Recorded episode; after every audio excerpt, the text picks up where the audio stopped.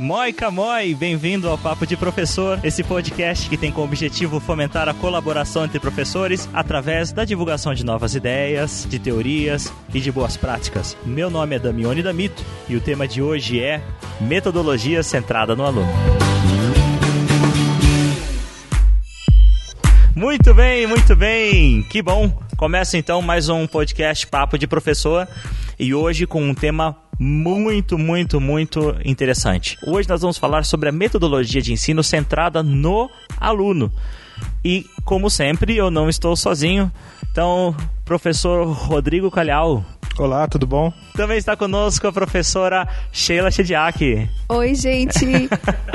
conosco também está já um conhecido do Papo do Professor, já esteve conosco em dois episódios, que é o professor Gustavo Oliveira, do Instituto Federal do Triângulo Mineiro. Tudo bem, Gustavo? Tudo bem, é um prazer estar aqui de novo com vocês, prestigiando o Papo do Professor, que eu acredito é uma ótima iniciativa para divulgar o trabalho nosso. Também está conosco o professor Fabrício Sobrosa, que não é novidade também no Papo do Professor, já esteve com a gente no bate-papo sobre PBL, sobre os, os outros Base Learnings. Foi um bate-papo bastante, bastante agradável, bastante interativo. E ele é do Instituto Federal de Rio Grande do Sul e está aqui conosco para juntar, para somar nesse, nesse podcast. Seja bem-vindo, professor. Obrigado, olá a todos, tudo bem?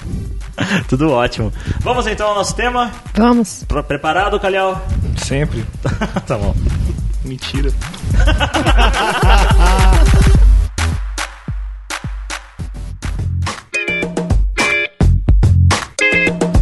Metodologia de ensino centrada no aluno. Enfim, o que é isso? O nome assusta ou não? Rapaz, eu acho que quando um professor para e começa a pensar em metodologia centrada no aluno, eu acho que ele começa a tremer nas pernas, né? Porque no nosso currículo né, acadêmico, em geral, a figura do professor ela é a figura mais importante na sala de aula. Né? Então, quando se fala em metodologia centrada no aluno, existe uma preocupação. Eu vou dar o poder para o aluno guiar essa aula? Professora Sheila, você poderia tentar definir para a gente o, o que seria essa metodologia centrada no aluno? Eu acho assim que para definir metodologias centradas no aluno, você precisa primeiro entender o conceito de construtivismo. Aí eu volto novamente, né? Por que o construtivismo? Porque o construtivismo é um campo de estudo bem complexo e quando eu vou trabalhar com metodologias centradas no aluno, eu passo pelo construtivismo, que é o aluno o quê? Explica o que é construtivismo. tipo, desenrola, né? 140 caracteres. Mas eu senti uma pressão aí. Não, é tipo... Um Twitter. Vai lá. Continua. Continua. A proposta do construtivismo é essa de o aluno estar engajado no, na aprendizagem dele, dele ser mais responsável, autônomo pela própria aprendizagem e ele trabalha nesses conceitos construindo novos conhecimentos com outros colegas. Então as metodologias centradas no aluno, ela deixa de ser o professor passando uma informação para o aluno construindo uma informação. Aí a relação com o construtivismo. Eu posso falar minha visão, que não é tão é, assim bem fundamentada igual a da Sheila, né? Mas ah, quando fala de educação centrada no aluno, você fala do, do, quando fala de centro, você fala do elemento principal, né? Então, uma maneira que eu gosto de pensar, por exemplo, você quando você fala do sistema solar, você tem um elemento principal que é o Sol. Sem o Sol, o sistema não funciona. Ah, você não tem a liga, você não tem o, o que une, o que atrai. E quando fala de ensino, educação é centrada no aluno, é justamente colocar o aluno como esse centro, como se fosse esse elemento principal, né? O, o, o sem esse, é, é, esse elemento não existe a educação no caso, né? O, o, acho que o grande problema é que hoje o centro desse sistema solar educacional, vamos falar assim, não tem sido historicamente o aluno. Apesar de muitas vezes termos a sensação que é o aluno não é? Infelizmente, o conteúdo, ou então até mesmo o próprio professor, acaba sendo o centro desse sistema complexo que é o nosso sistema educacional. E isso acaba trazendo quais tipos de problema na opinião de vocês? Quando você ficou é, do jeito de que está hoje, assim, que é centrado no professor, fica uma coisa assim muito centrada no ritmo que ele tem de ensinar e não no ritmo que o aluno tem de aprender. Muito centrado no conteúdo que ele tem que passar, no currículo que tem que ser cumprido, né? E muito centrado nas experiências que ele já vivenciou, que ele julga importante para ele, que não necessariamente é importante para o aluno. Então, quando você muda o foco para o aluno, você tem que redefinir esses, todos esses pontos em função das características do aluno, do ritmo que o aluno tem, do que, é importante para ele, do, da, das maneiras que ele tem de aprender, né? Então você tem que fazer uma, é, uma focar para algo mais individualizado. Isso tudo é um desafio muito grande, né? É, porque aí a, a, a, a problemática ela gira em torno de como que eu vou determinar esse ritmo, né? Como que eu vou, eu, pô, eu vou ter que me preocupar com um aluno que aprende mais rápido e eu vou ter que me preocupar com um aluno que aprende devagar. E teoricamente isso implica em mais trabalho. Não sei se vocês concordam comigo. é, é, isso que, é isso que parece, né? Exatamente. É isso que parece. Eu, eu, então, eu, eu pergunto se realmente tem mais trabalho, porque quando você fica no centro, isso consome muita energia, você tem que controlar. Você tem que sempre tentar ficar na frente que é impossível. Tem que estar sempre se atualizando, estudando e, e avaliando corrigindo prova, tudo isso são coisas que demandam muita energia, né?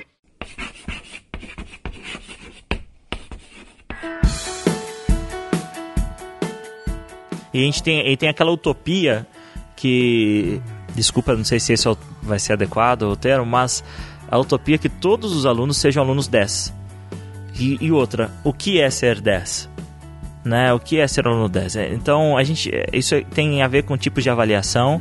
Você tem que ouvir o, o podcast que nós já abordamos esse assunto, que é, é um assunto muito interessante. Nós falamos muito sobre os tipos de avaliação, a importância, mas tem, eu acho que está relacionado, né? Então, quando o professor tem aquela utopia que todos os alunos sejam nota 10, ou ele vai fazer, ele, ou ele faz duas coisas, ou ele realmente desce o critério de seleção para que todos atinjam um determinado nível é, de maneira assim homogênea ou então vai ter aquelas discrepâncias de notas muito grande que infelizmente causa como consequência às vezes na vida do aluno a desmotivação. Então quando você coloca os alunos que são diferentes numa mesma escala, né, e avalia eles baseado no mesmo, no mesmo critério, não considerando as diferenças, isso causa uma certa frustração. O aluno ele não consegue é, é, é, verificar, ele não consegue perceber o quanto ele evoluiu em relação ao conhecimento. Eu acho que isso traz é, é um dos, dos riscos que, esse, que essa metodologia que tem sido utilizada ela traz né, que é uma metodologia centrada no professor ou então somente no conteúdo.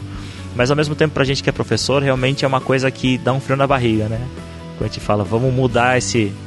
É, eu acho assim que até a, a, o Rodrigo usou a palavra principal, né? O aluno como principal.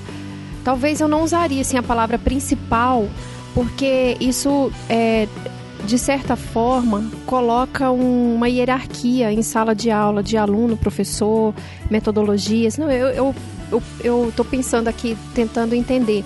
Porque é isso que o Gustavo falou também, do medo do professor, né? Você falou, treme, o professor treme, né? Eu acho que é o professor perceber que não é a importância do papel dele que está sendo perdida na sala de aula, mas é, é, é o tratamento de como ele vai dar para o conhecimento, porque é o tirar o foco do conteúdo do ensino que a gente chama totalmente conteudista para um ensino, para uma aprendizagem, que é o ensino, né, o foco no ensino, mas mudar o foco para a aprendizagem, mudar o foco do conteúdo para a construção do conhecimento, porque quando o aluno está construindo um conhecimento, que a metodologia está centrada é, de forma a favorecer que ele realmente construa, ele, ele conecta experiências anteriores, ele conecta o ensino não formal, o informal, com esse ensino novo, o formal. Então, vamos imaginar numa sala de aula, uma aprendizagem centrada no aluno. Eles estão em conjunto construindo. E por que, que deixa de ser chato e desgastante? Pode até dar um trabalho, um trabalho talvez na formação, na preparação e na mudança, principalmente de comportamento e de mentalidade. Mas, que é o maior desafio, né? Que é o desafio. Mas assim, imagina o trabalho como ele se torna prazeroso, né? De fato, não só para o professor, mas para o aluno também. Para o aluno. Né? É, e uma das questões centrais também que, que tratam dessa mudança de, de metodologia para o estudante conseguir é, conectar suas experiências, o conhecimento, conhecimento prévio, é a questão da atividade dele, que essa talvez seja uma, uma das questões que a gente tem que planejar muito bem, né? Como é que o estudante vai trabalhar, como é que ele vai resolver os problemas e a partir dessa resolução, em contato com os outros colegas e com o professor, construir o seu conhecimento. Né? Essa é a questão básica. Que, que tipo de atividades, que tipo de, de, de problemas, que tipo de projetos a gente vai apresentar para os estudantes para que eles possam se sentir no centro da, do, do processo de, de aprendizagem e construir o seu conhecimento. E eu acho que, que cabe reforçar também, Sheila, é, eu não sou muito é, conhecedor de, das teorias de ensino, né? Ah, do construtivismo, do, de Piaget e, e tudo mais, mas uma das coisas que a gente é, aprendeu aqui, né, escutou aqui, é, que uma das uma maneira de dar encaminhamento nesse metodologia centrada no aluno não é o foco, como o Rodrigo falou, ah, não é ele como o sol, não é, é o foco no aluno, o foco no conteúdo, né? mas também como é, é, o aluno como um ser social, né? Uhum. Então, é, lembrar da teoria do socioconstrutivismo, né, que eu acho que é importante, que uhum. aí a gente consegue de, de, agregar... Disseca essas... isso pra gente, Gustavo. Hein? Hein? Como é que é? eu, eu... É, é, é, porque é o seguinte, uh, enquanto aprendizagem, uh, o indivíduo ele não aprende, lógico, ele aprende por ele mesmo, mas ele geralmente ele está inserido num meio, né? Ele aprende compartilhando experiências e aí entra as características de project, problem based learning, né? Então ele passa a ser enxergado o indivíduo como um todo, né? E assim, é, eu já até falei isso em uma edição anterior é, sobre a questão do conhecimento, né? É o que o Gustavo está falando é a questão de que todo conhecimento é socialmente construído, que é do Vygotsky, né? Mas Ela tá dando risada todo... aqui, o professor tá, não tá entendendo porque a professora Sheila tá rindo, porque a Sheila ela costuma falar bastante. Bastante, né, professor Rodrigo? sobre Só um pouquinho. Tem os queridinhos aí, né? Mas, da, mas é que se todo conhecimento é socialmente construído, até o conhecimento que chega, que a gente diz assim, é por ele próprio, mas não é por ele próprio porque ele já vem em sociedade, né? E o conhecimento que está nos livros é do, do, também foi socialmente construído, né? Então tem uma, um processo até chegar e ele e o conhecimento só vai fazer sentido para o aluno se ele for também construído. Então como é que ele pode ser construído na sala de aula? Primeiro que ele tem os conhecimentos prévios, né? Ele vai compartilhar aqueles conhecimentos e construir novos conhecimentos, porque na medida que eu aqui, nós estamos aqui em grupo, nós estamos construindo um conhecimento novo. Só que todo o conhecimento que nós trazemos, ele já vem socialmente construído, mas é um novo, não deixa de ser um novo. Então, ele, pra gente, essa conversa é relevante, porque ela é nova, ela é inédita pra gente. Esse, Nós melhorando, esse, né? Esse podcast é, é, um. pode ser levado como exemplo, igual a Sheila falou, tipo, eu não sei se vai estar certo assim, né? A gente tá construindo conhecimento e o Damiano ele tá meio que orquestrando, ele é um facilitador, né? Isso, é um tipo, como que a gente aprendeu é, tipo, aqui, que é o scaffolding, né? Dar é, o suporte, o, é, né? Que é um papel muito importante. O Damiano não tá perdendo a importância dele, no caso aqui, por estar, tá, vamos dizer, orquestrando, por é, é, por no seu centro, vamos dizer assim, né? Ele, a importância dele, pelo contrário, está sendo aumentada porque ele está fazendo com que outras pessoas compartilhem e construam conhecimento conjuntamente. Olha que responsabilidade a gente divide, hein, professores? Né? Que responsabilidade nossa sala de aula exercer esse papel.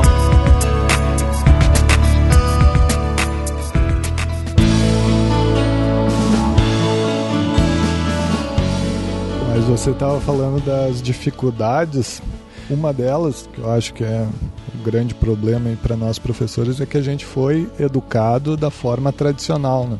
Então é muito difícil mudar esse, esse paradigma. É, a gente maior dificuldade. eu vivi, por exemplo, toda a minha infância, faculdade, mestrado, doutorado no mesmo sistema, né? que era o, o sistema baseado no repasse de conteúdo e aprendi até a ser professor dessa maneira. Então, como eu, eu comecei a estudar essas questões aí no final do meu doutorado para fazer minha tese, né? Porque a minha área é muito técnica. Então é, é difícil a gente pensar nisso e tentar mudar esse paradigma se a gente não, não fez isso anteriormente, é. né? ou não viveu dessa forma anteriormente. Chegou mais um integrante especial aqui para fazer parte dessa mesa de discussões, desse podcast, que é o professor Renato. Tudo bem, professor? Tudo ótimo. Obrigado pelo especial. Acho que eu tô aqui mais como aprendiz do que professor mesmo. Assim como nós, né? Todos nós. assim como todos nós. Seja bem-vindo. Primeiro papo de professor que você grava com a gente, né? É o primeiro. Muito bem, a respeito de mim, assim, eu, eu sou professor do Instituto Federal do Sul de Minas. A minha formação, sou fisioterapeuta. Eu decidi ser, ser professor no, no segundo ano de faculdade, quando eu era monitor da disciplina de anatomia humana e dentro das discussões lá eu percebia que os alunos, os meus colegas alunos, diziam que eu conseguia facilitar algumas coisas para eles mais facilmente do que o próprio professor. Que legal. Então aquilo ali despertou interesse em, em continuar sendo um facilitador. Resolvi então fazer, é, trilhar na, na, na carreira acadêmica. Aí fiz o mestrado, o doutorado ah, muito obrigado Essa por compartilhar sua é a minha experiência. realidade. E aí, eu lanço uma pergunta pra vocês, que aí eu quero que vocês pensem um pouquinho. E você, eu queria convidar você, professor que está nos ouvindo, a pensar também nisso. Como eu sei, ao entrar numa sala de aula, se posicione agora como um aluno. Porque você vai lá, entra na sala de aula, escolhe a sua, a sua carteira. Aonde você sentaria? Eu sentaria lá na frente. Só pra fazer bom moço aqui, né? Você tá, você tá- você tá de brincadeira, né, Bruno? Olhando pra sua cara, eu É. tenho certeza que você Eu- seria meu colega, no fundo. Lá no fundo. É, com A certeza. Sheila estaria na frente. Não, Ah, eu, bem- sentaria, eu sentaria assim no canto, No na canto. lateral, no meio. Ah... Bom, aí é o seguinte, você entrou na sala de aula e o professor começou nos lecionar. Como você sabe aí nos 10, 15 primeiros minutos de aula que aquela aula não é uma aula centrada no aluno? Quais são as características que marcam esse sistema centrado no conteúdo ou centrado no professor?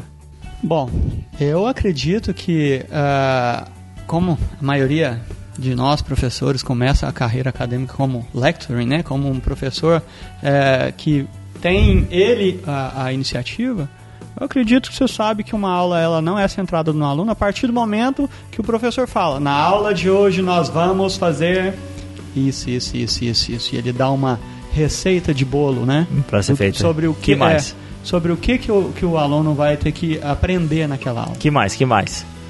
O próprio ambiente da sala de aula.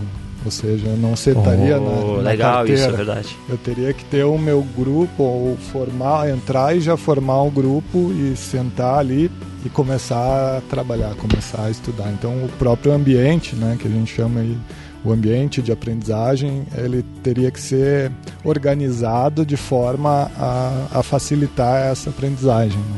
Que mais? Tem mais alguma coisa? Vocês lembram de Eu, cabeça? eu para mim, assim, é, é uma aula entediante. E, eu não, e quando eu digo entediante, não é, não é pro aluno que eu tô pensando, tô pensando eu enquanto professora numa sala de Professor aula, também, né?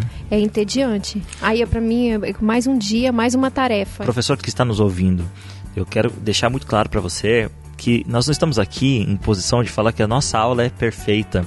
Que a gente não faz isso, que a gente chega na aula, né? ah, desculpa se eu estou generalizando, mas eu falo por Sim. mim, né? Eu não, eu não, não são todas as minhas aulas que são totalmente interativas e por muito tempo e por muitos anos eu simplesmente cheguei e fiz o que o Gustavo, o professor Gustavo falou. Receitinha de bolo, gente. Hoje nós vamos ver isso, isso, isso, isso e isso. A gente Perguntas fala- no final. A gente fala pra gente mesmo porque a gente também tá num processo de, de amadurecimento Sim. de várias questões, né? Não é, não é simples fazer essas mudanças todas que a gente fala. E eu acho que, gra- que gravar aqui o Papo de Professor é um exercício, né? Um exercício de, de até mesmo Construção. reflexão para nós que estamos aqui gravando, reflexão para você, professor. Professor, pode dar um pause aí, reflete um pouquinho, vai lá no banheiro, joga água. Se você estiver no carro, não faz isso não, não tem como também, né? Fazer isso ouvindo o Papo de Professor. Mas reflita um pouco, né? Como tem sido? Né, Eu acho que surgiu, surgiu em mim esse, essa, essa, esse desejo. Eu- em determinado momento da minha carreira, eu falei: eu preciso mudar. A minha aula não está mais funcionando do jeito que eu gostaria que ela funcionasse. Os alunos eles não estão adquirindo o conhecimento que eu queria. Se pensar, eu não tô me divertindo. Eu não estou me divertindo. E assim que eu, como a professora Sheila falou, muitas aulas eram entediantes para mim enquanto professor. Eu ficava entediado durante as minhas aulas. Teve uma aula que eu cheguei do meio, da, do meio da, da- da- dela assim e falei assim, ó, galera, tô de saco cheio disso aqui. Comecei a desabafar, porque assim, eu tô aqui falando, eu sei que vocês estão aí, não estão interessados, e pra, eu, não, eu, não sou, não tenho esse perfil não, né? Aí eu fui, terminei a aula mais cedo assim, falei. E a gente se sente às vezes mal, né, Né? Foi, gente foi assim, uma "Poxa, coisa tão instintiva, aula." né? Foi, foi Mas e aí, Rodrigo, na aula seguinte, você. eu, eu procurei envolvê-los mais né, e, e na- nas atividades. E eu vi que tinha muita resistência é, deles para participarem, porque o conteúdo não facilitava, que era muito distante da realidade deles e da minha também. Né? Era um conteúdo assim, bem distante. E mas assim, eu comecei já a tomar várias atitudes assim, para tentar aproximá-los e, e, e, tirar a barreira que às vezes existe, entendeu? É, do aluno com o professor, do aluno e professor com, com a realidade. Mas, aproveitando o gancho aí, Rodrigo, você fala, assim, um dia você se sentiu que você não estava bem, aí no outro dia você falou, ah, eu vou mudar. É, e nós como professores que estamos passando por esse processo aqui na Finlândia, estamos sofrendo uma overdose de metodologia, está todo mundo pensando como é que eu vou fazer, como é que eu vou chegar lá e como é que eu vou mudar a minha, minha aula. E há alguns, alguns minutos atrás a gente estava é, dando um feedback para os chineses que estão aqui na Finlândia, né? também um processo de, de ensino vocacional. E é, é, é bom até para o pessoal ver que não é só o Brasil que está em busca de melhoria na educação.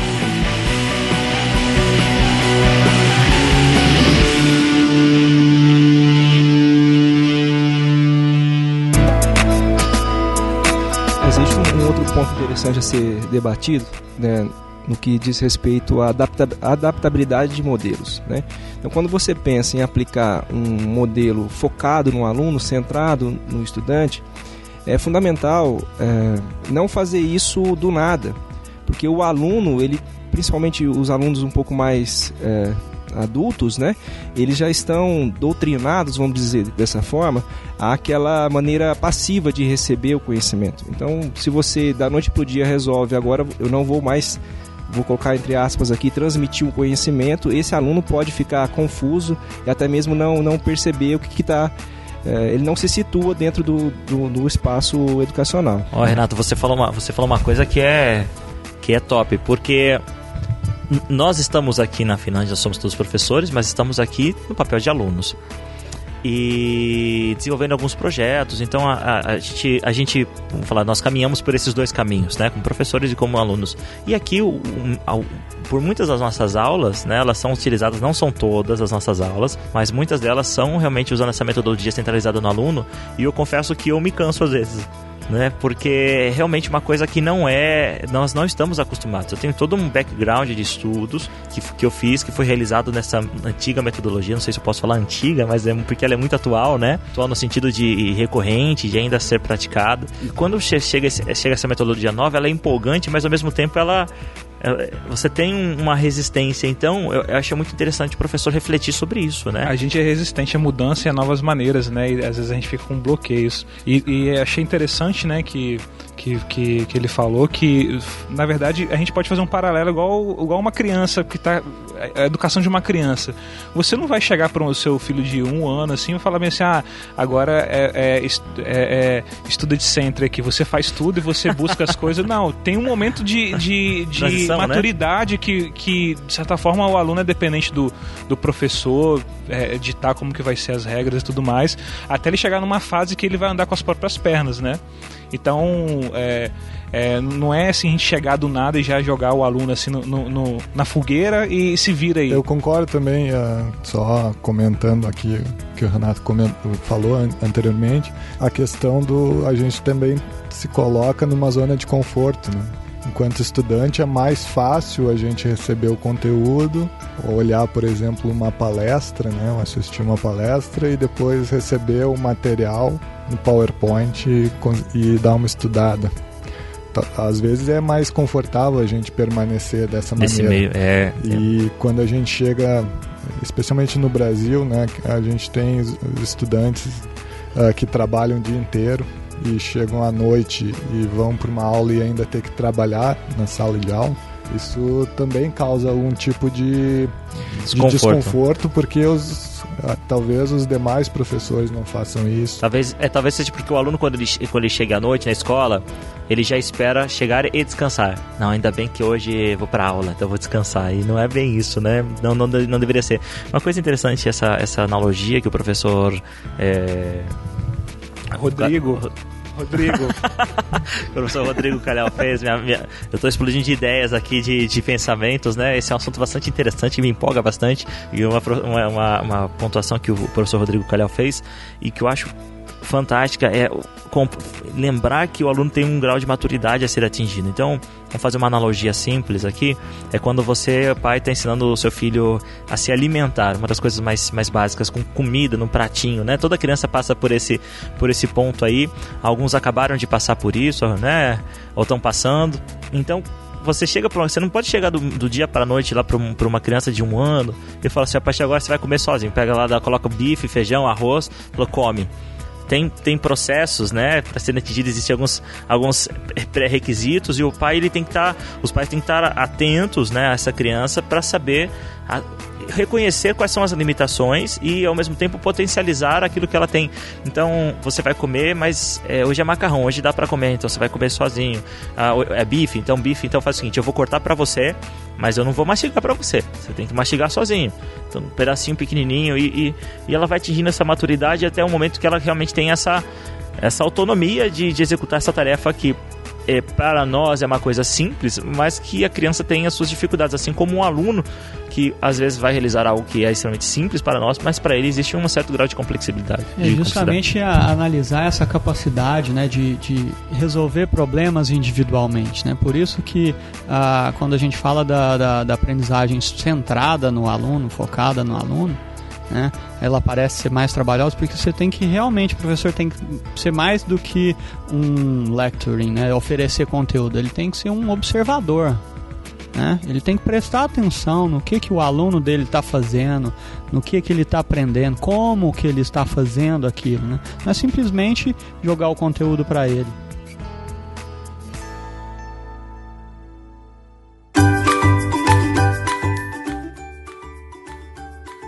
Você falou em conteúdo, eu pensei em uma outra coisa também, que é a questão do currículo, né? Nós temos uma preocupação que não dá para você ir lá e fazer uma metodologia centrada no aluno, assim, ah, eu vou centrar a metodologia no aluno, podem fazer isso daí. Mas a questão da formação, da mudança de comportamento e mentalidade, que já não é uma coisa fácil, é um, é um desafio, porque ele passa pelo desenvolvimento profissional, pela aprendizagem profissional. E também passa pelo que você falou, nós temos que reaprender, nós não fomos educados dessa forma. Então, então a gente tende a reproduzir as mesmas ações que nós fomos ensinados.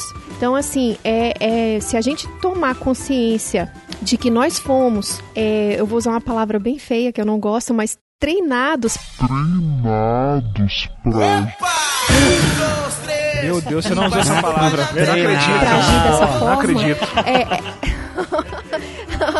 é... treinadas, porque é, é, é, é a, a questão da escola como reprodução, né? É, então, nós fomos preparados para agir dessa forma, para reproduzir mesmo né, os modelos que são de interesses das classes dominantes. Mas o que, que acontece? Ah, nós não sabemos fazer diferente. Por mais que a gente faça um curso de desenvolvimento profissional, se esse desenvolvimento não for realmente contínuo, nós vamos cair no mesmo erro de começar a reproduzir as mesmas ações. E o que, que acontece também a questão tem a questão da formação e uma outra questão é a questão curricular. O currículo ele tem que ser baseado em competências, porque se ele for baseado em conteúdos, nós vamos reproduzir os conteúdos. A gente, nossa preocupação vai ser passar o, o maior quantidade de conteúdo possível. Então você fica meio que automático. Você está ali, você falou do conteúdo fora da realidade sua e do aluno. É. Agora eu lembrei como foi que eu que eu estava pensando na questão curricular. Então como é que esse currículo é desenhado?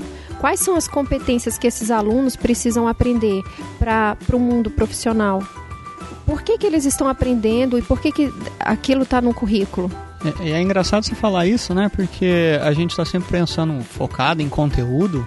E hoje um dos maiores problemas, é, não, não, sei se eu posso falar que é um dos maiores, mas um, um problema recorrente no mercado de trabalho é a busca por competências sociais, né? A inteligência emocional da pessoa, a comunicatividade, a possibilidade de trabalhar em grupo. Parece que nunca né? se falou tanto nisso, né? É, agora é assim, também não é novo. Engraçado, né? Pois é. A gente fala assim, nossa, que coisa nova, a, as, as competências, as habilidades que para o século XXI. Mas, por exemplo, o relatório da Unesco, que fala dos quatro pilares para a educação, ele é de 99 quer dizer, 16 anos já, basicamente, que são os pilares que nós temos visto também muito aqui, né? Que é o aprender a ser, porque é você ter autoconhecimento, então você também ajuda o aluno a desenvolver habilidades metacognitivas, como é que eu aprendo, é, Reflexão. é reflexão, né? A, a aprender a, a aprender, que é ele saber buscar o conhecimento, ele ter responsabilidade sobre o que ele está aprendendo, ele ter autonomia para buscar cada vez mais, é o aprender a fazer, né, que é que nós estamos aprendendo a promover uma aprendizagem mais assim para os nossos alunos, que é o que a gente chama do learn by doing, do hands-on, que é prática, né, aprender a fazer, é, e o aprender a conviver, que é eles trabalharem em grupo, que é uma aprendizagem colaborativa, né? Então não é nada novo, mas ao mesmo tempo é totalmente novo, porque nós não estamos acostumados Talvez a fazer a, isso. a- a novidade seja na prática, né? Não no conceito. Talvez ela nunca foi tão requerida de uma maneira explícita. Porque requerida eu creio que sempre foi, né? Sempre foi desejada, almejada, mas talvez nunca foi. refle- nunca foi algo. refle- nunca foi algo. Ref- reflexionado não é. Como que é a palavra, gente? Refletido? Refletido? Re- reflexionado? Não é? Refletido? Reflexionado, hein? reflexionado. reflexionado, avaliado, meditado, ponderado, fazer uma reflexão sobre alguma coisa. Ne- negociado, é um, negociado é um verbo que encaixa para qualquer Negociado. É, É, nunca foi tão negociado. negociado assim. negociado. Não, é é interessante pensar nesse, nesse aspecto, é, principalmente sobre a ótica do professor, né? Quer dizer, vocês estão pensando em competências profissionais, exigências profissionais, mas quando você analisa, por exemplo, um processo de avaliação do professor, um, um concurso, nós vamos selecionar um professor para entrar agora no instituto. Você analisa o currículo dele, ou seja, você está avaliando o conteúdo, é, com- competência em termos de conteúdo, você avalia uma aula que às vezes essa aula não pode ser é, utilizada, é, você não pode desenvolver uma aula utilizando recursos algum, você não pode interagir com a banca, quer dizer, como é que você vai avaliar o professor na metodologia centrada no aluno se a própria avaliação do professor é, Ela não é impe- centralizada. Exatamente. Então, É, você levantou uma bola aí complicada, É. né? Muita coisa precisa ser mudada, né? A gente precisa. É, não, é, acho que não é só essa questão, o próprio currículo, como a Sheila comentou, ele, ele é desenhado, o currículo Feito e a avaliação, para funcionar dessa forma, né? Então, a- as disciplinas, o- a compartimentação que a gente chama, né? Cada uma, cada disciplina de maneira isolada, sem ter muita interrelação com as demais, isso, isso tudo precisa ser modificado, né? é, isso- essa integração, né? E, e não só isso, indo um pouco além, assim, o contato com a realidade que o, o Gustavo falou, eu acho que é uma coisa que ajuda muito a, a deixar o- a educação centrada no aluno.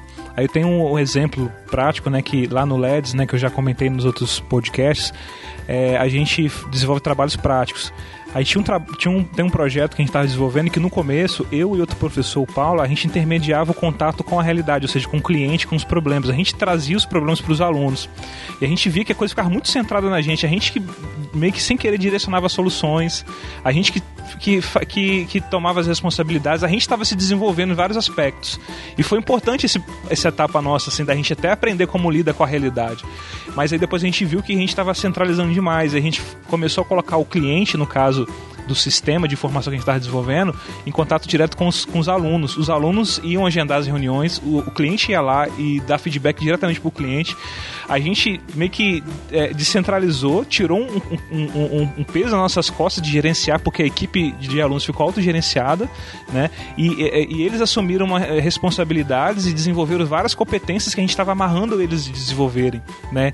Então, o- acaba que eh, o contato com a realidade nesse caso intensificou a- o, o- o- no caso, o, o método, a, a educação centrada no aluno, né? Ficou mais centrada neles, né? A gente meio que deu uma, uma, uma, uma, uma saída do centro, deu uma deslocada assim, e eles puderam, vamos dizer assim, atuar mais livremente.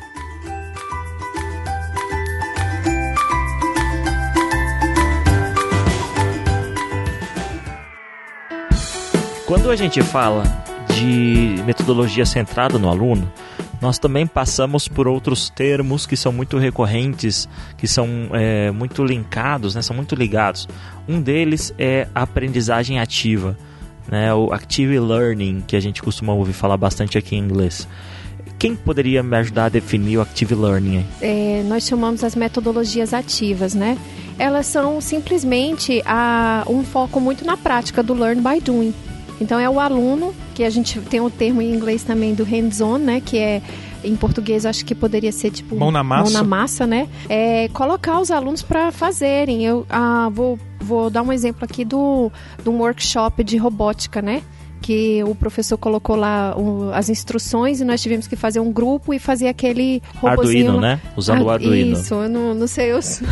mas nós tivemos que colocar um robozinho para funcionar. Então, é, ao final daquilo, o professor pode fazer um, uma síntese de quais competências e quais habilidades você, os, os grupos aprenderam naquela situação. É claro que cada, cada um vai ter que ser adaptado para o objetivo, né? O objetivo educacional está sendo buscado. É, eu gostaria também de é, tentar conceituar essa, essa questão com exemplos. É, é, interessante notar que às vezes você, enquanto professor, faz alguma, algumas coisas, desenvolve algumas atividades é, dentro de certas metodologias e nem sabe que está é, atingindo uma ou outra metodologia. Então, pra, talvez isso, esse exemplo que eu vou contar agora, talvez seja é, focado aí na, na metodologia ativa. Então eu era professor de anatomia humana em um certo momento, é, tinha 100 alunos, quase 100 alunos, 80 e tantos alunos, é, de um curso de educação física noturno, onde eu ficava lá na frente, tentava passar o conteúdo e não conseguia atingir é, adequadamente os meninos. Certa vez uma aluna chegou até mim, professor, tem como você comprar essa, esse, esse imã aqui? Porque eu pago a minha faculdade com esse imã. É um imã de geladeira. Tem, tem sim. Aí comprei. Perguntei para ela como que ela tinha feito aquilo. Ela falou que usava uma massinha chamada massa de biscuit. Então ela fazia os desenhos do imã com massinha de biscuit. E aí foi assim, do, na, no, no, mesmo momento eu perguntei, eu, eu, imaginei, será que ela consegue, conseguiria fazer um coração, por exemplo, um modelo anatômico? E perguntei para ela, ela disse que sim. Passei o coração para ela e ela fez um coração que bem parecido com o, o modelo caro que nós tínhamos. Resumindo a história, nós começamos é, a partir do, da, da questão de usar a, a massinha, a, a, massinha de biscuit, confeccionar modelos de anatomia. Então, os, nós dividimos o, os grupos, então trabalho em equipe, né, é, colaborativo, é, em, em, um sábado nós aprendemos a, a, fazer a massinha, porque tem uma liga, tem ingredientes específicos, aprendemos a fazer essa massinha e depois então o resto, o resto das aulas até o final do semestre foi construir modelos de anatomia com o, a massinha de, de, biscuit. Que interessante. De tal maneira que ao final aqueles grupos tinham que fazer um workshop apresentando o passo a passo daquele. Não era simplesmente fazer o modelo, tinha um, um envolvimento teórico ali, né, que ia sustentar o modelo. E eu acredito que eles aprenderam muito mais do que se eu estivesse falando lá na frente. Felder, ele, ele escreveu nos papers dele, ele definiu de, da seguinte maneira: que metodologia ativa é o que os alunos são motivados a fazer em uma sala, qualquer coisa que seja além de simplesmente ouvir e tomar notas relacionadas ao curso. Então, quando você faz é, algo que seja de fato ativo, e não simplesmente passivo, porque quando você toma nota, você fala, não, é uma ação. Ok, mas você está tomando notas de algo, de uma, de uma aula, de uma palestra, então você está numa postura passiva. Então, quando você é chamado, é desafiado para fazer algo além de ver, ouvir e escrever, então ele, o Felder já, já define isso como uma aprendizagem ativa, como uma metodologia ativa. Só lembrando que não necessariamente ser ativo quer dizer que é centrado ao aluno, né? Que ser ativo é um, é uma, é um elemento, mas não não necessariamente não necessariamente dizer... centrado ao aluno. É. Mas também nos reporta a, a, uma questão muito interessante da metodologia centrada ao aluno, que é o processo de avaliação, né? Porque quando a gente passa nesse processo de active learning, você consegue fazer um, um, uma avaliação formativa, né? Porque igual o Renato citou, ah, houve um processo onde os alunos agiram e ao final daquilo eles foram construindo, então eles eles é, é, é capaz a gente a, a fazer a avaliação contínua, né? Que é o que a, a, muitos muitos pregam, né? A avaliação tem que ser continuada, né? A gente tem o papo de professor número 4 falando sobre avaliação. Ah, então ouça aí, professor, você vai. A gente discute bastante sobre esse tipo de forma de, de avalia, avaliações sumativa, todos os tipos de avaliações que, que hoje são praticadas. Nós discutimos bastante sobre isso. É um podcast bastante interessante, eu recomendo. Professora então, Sheila? É, você falou aí que as metodologias ativas não necessariamente são ligadas somente a, ao fazer, né? Alguém falou aí. Não, é, o que o professor, Eu falei, eu o É. professor é, É. Rodrigo falou que a metodologia não necessariamente é, é centralizada, é centrada no aluno. Isso, mas aí também eu vou- alguém falou do processo, mas é assim, realmente ela não está só no processo de do, do fazer, porque você falou ligado ao pensamento e é ligado a essa história da, da construção desse conhecimento, né? Então, antigamente nós nós estávamos é, nós tínhamos que copiar, né, da lousa um texto, vamos supor, para aprender. Então, Antigamente é, não, ainda, ainda hoje, né? Ainda tem, ainda hoje, né? Ainda Mas, por exemplo, se, se você for é pensar, é uma ação, né? Tá todo mundo com né? do slide. mãos na massa. Você está agindo, né? Você está fazendo alguma coisa, mas não é esse o processo de só fazer, mas é a relação dos processos do fazer, do aprender a aprender, do aprender a ser e aprender a conviver. Então, quando você relaciona Os tudo quatro isso, pilares, né? você é, você sai da base, você passa por aquela pirâmide que nós estudamos da taxonomia de Bloom, que você começa, que é o copiar, o recordar, o memorizar e que você vai sofisticando o Até seu os processo. mais altos níveis, que é o de criação. Exatamente. Então, até você, você para o aluno passar do recordar, do, do, do, do aprender puramente mecânico, né? Que ele vai sofisticando o pensamento dele, ele vai passando pela análise, ele vai passando pela síntese, ele chega no processo de criação, que pode ser a criação e a construção do conhecimento. Então, ela é ativa também por isso, porque eh, ele está processando o conhecimento, né? Aí é fundamental a participação do professor, porque quão alto vai o aluno? Depende do desafio imposto pelo professor. Então, se o desafio imposto pelo professor é a prova, esse é o desafio, ele vai copiar, ele vai decorar o que foi passado e ele vai vencer aquele desafio. Agora, se o desafio é algo que precisa ser pensado, quer dizer, no campo imaginário, ele vai ter que caminhar, subir toda a pirâmide para conseguir alcançar.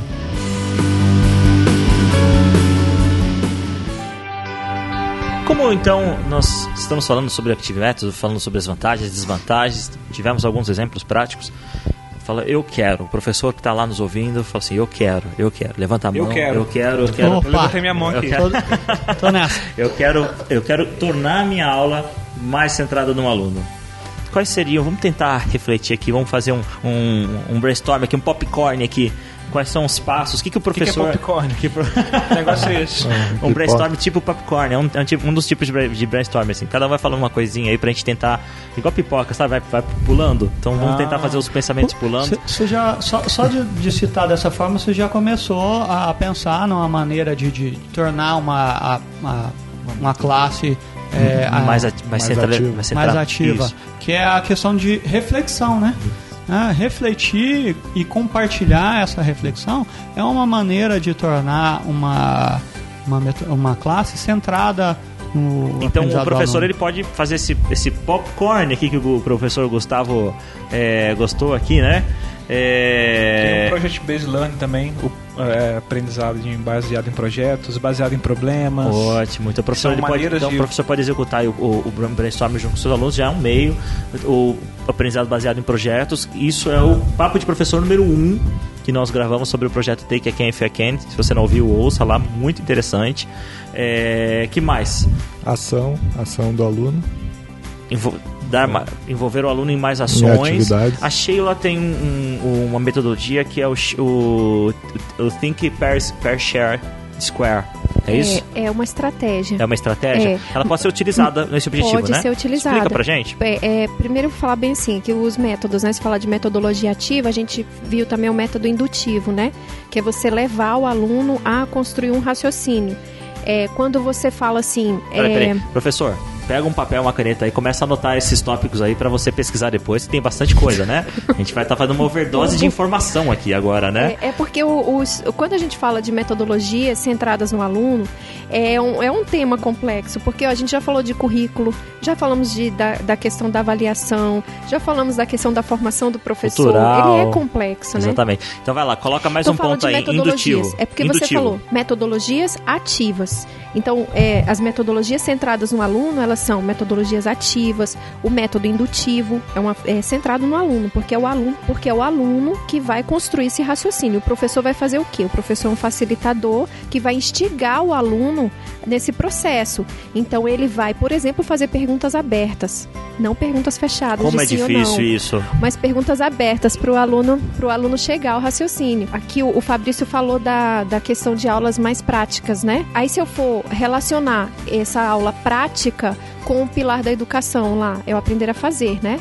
Aí se eu for relacionar o aprender a ser, eu poderia falar que eu tenho que promover aulas mais reflexivas porque eu vou levar o aluno a, a, se autoconhecer, a desenvolver essas habilidades metacognitivas. Se eu falo do aprender a conviver, eu tenho que ter aulas mais colaborativas, uma construção coletiva mesmo do conhecimento. E se eu falo do outro pilar, qual que é mesmo? O aprender a aprender, né? Que também passa pela reflexiva. Então, como é que eu aprendo? Eles todos estão relacionados, mas então eu poderia dizer que as minhas aulas deveriam ser mais assim. Aí vamos para os termos práticos. Como que eu faço uma aula mais colaborativa? Eu vou fazer mais trabalhos em grupo. Só que também eu posso correr o risco de fazer uma aula tradicional com, em grupos, né? Copia aí em grupos, né? Sim. Mas nós já discutimos isso O em professor outros traz aquela receitinha de podcasts. bolo, né? Entrega assim, ó, um trabalho tó, só, né? Faça isso, é. Mas pro, Junta é, todo mundo, faz, entrega um só. Mas você falou do, do Think, Pair, Share, Square, né? Então, o Think, Pair, Share, ele é uma estratégia que pode ser usada em sala, que nós podemos classificar ela em uma aprendizagem colaborativa, uma, uma aprendizagem que os alunos têm a oportunidade de construir um conhecimento coletivamente. Como é que ele funciona? Ah, o professor pode lançar um desafio ou um problema ou uma pergunta aberta. O aluno tem um tempo para pensar. Isso funciona muito bem em grandes grupos. Ele tem, vamos supor, o professor dá 30 segundos, um minuto para ele pensar naquela pergunta.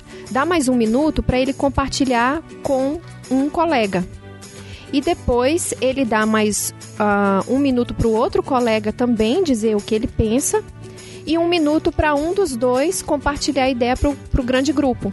Ele também pode fazer é, em grupos de quatro pessoas e as duplas conversam e depois se juntam e formam um, um grupo com quatro pessoas, né, que é o square que a gente chama.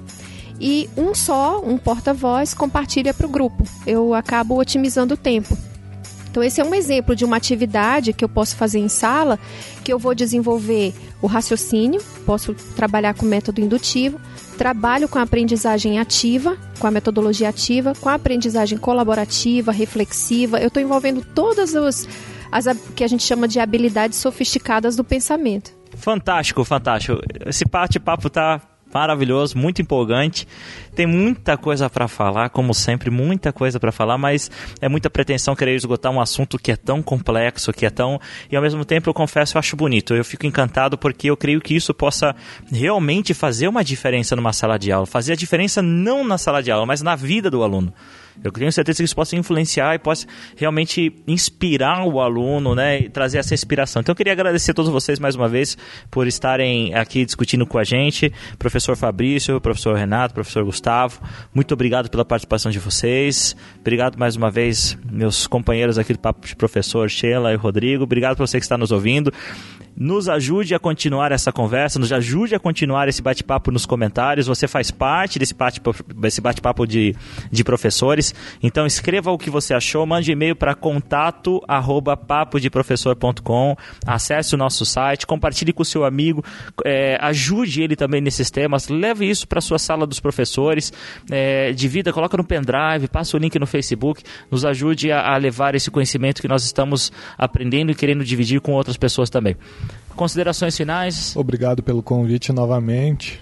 É, foi um prazer também poder falar com vocês novamente aqui e estamos abertos aí a qualquer tipo de, de discussão acerca do tema. Muito obrigado, professor Fabrício. Gustavo? Eu queria agradecer a participação de novo, Daniel. É, é sempre um prazer, uma satisfação enorme estar aqui no Papo de Professor.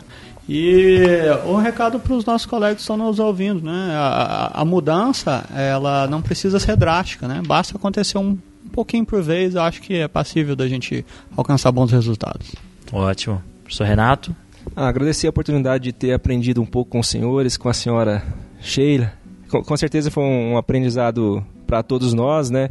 Porque aqui nós não temos respostas absolutas, nós simplesmente ou de uma maneira diferente é, tentamos trilhar um, um, novo caminho e você está de parabéns pela iniciativa. Um abraço a todos. Obrigado, pessoal. Um abraço. Até o próximo podcast. Tchau, tchau. Tchau, gente. tchau,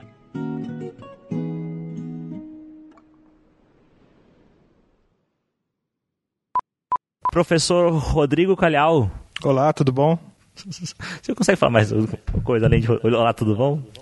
É difícil variar. Principalmente em cumprimentos, né? É, Oi, tudo bem? O Rodrigo é o, tipo, é o, tipo, de cara que tá lá na serra, lá na cidade dele, encontra um conhecido e fala assim: Ó. Oh, opa! O menos opa. possível. Opa! Bom, bom, bom. Depois ele tem um momento para compartilhar esse, esse pensamento. E depois ele tem um momento. Não, desculpa, eu falei. Ele tem. Ixi, vou começar de novo. Começa é da escala individual para par, é, para em grupo. Pra, é, é porque Aí, eu ainda posso ter o square. Vou começar de novo. Então, o think, pair, share. Para de. Eu vou tentar falar rápido. Obrigado, tu tem ideias do que eu vou fazer com isso. Não, não vai fazer bagunça comigo. Vai lá, faça de novo. Então, o think,